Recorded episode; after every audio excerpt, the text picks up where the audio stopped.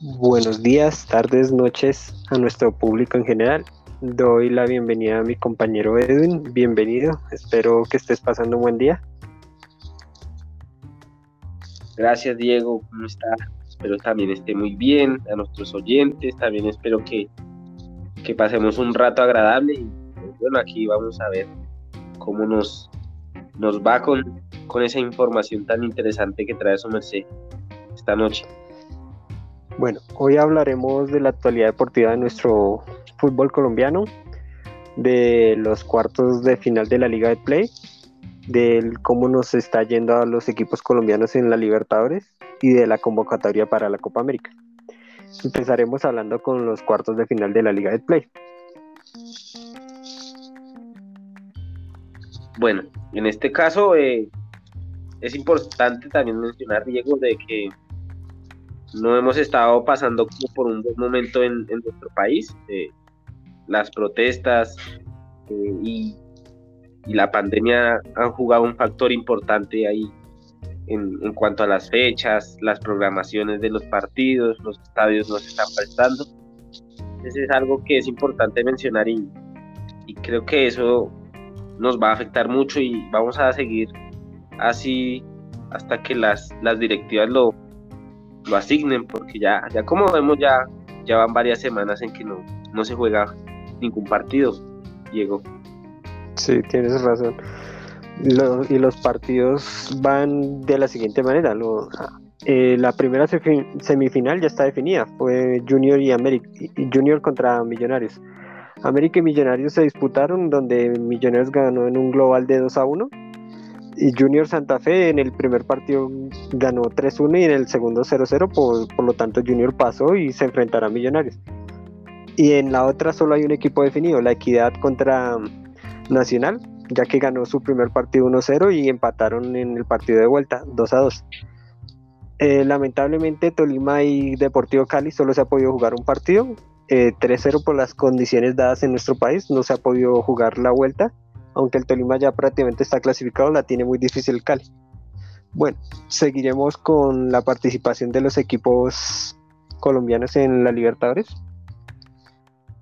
Nacional y Junior prácticamente son los equipos actualmente que se pueden salvar y pueden clasificar a la siguiente ronda, ya que ninguno está clasificado, pero ambos van de terceros en sus respectivos grupos, mientras que los otros equipos están más mal.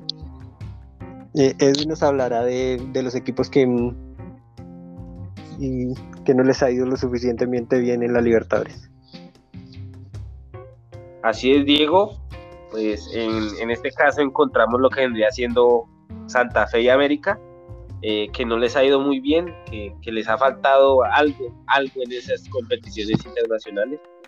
Y, pues desafortunadamente los vemos en, en últimos de la actualidad del fútbol colombiano.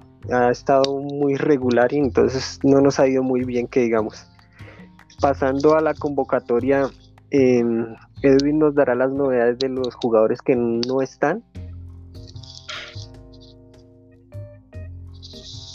Bueno, en este caso eh, vemos un referente para nuestro fútbol colombiano que es Falcao, que nos da eh, nuestro actual director técnico. Eh, vemos que Falcao no está en esta lista de convocados. Eh, también que Cardona y Arias, pues tampoco y han sido sorpresa para este nuevo listado que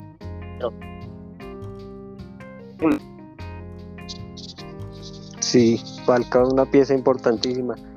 Un jugador que, que milita actualmente en el Galatasaray que lamentablemente no le ha ido muy bien por las lesiones.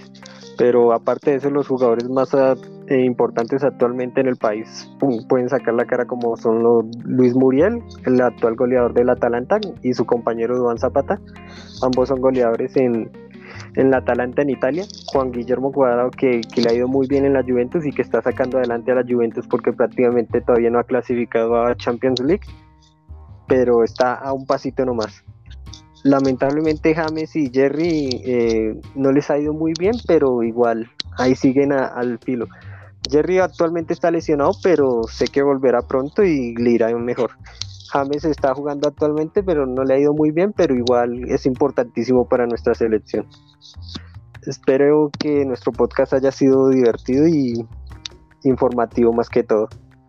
Fue un placer tenerlos a ustedes y a Edwin eh, actualmente y espero que lo disfruten. Gracias, Edwin. Así es, Diego, muchísimas gracias y espero poder seguir hablando de estas temáticas tan interesantes. No, nos despedimos, hasta luego. Gracias.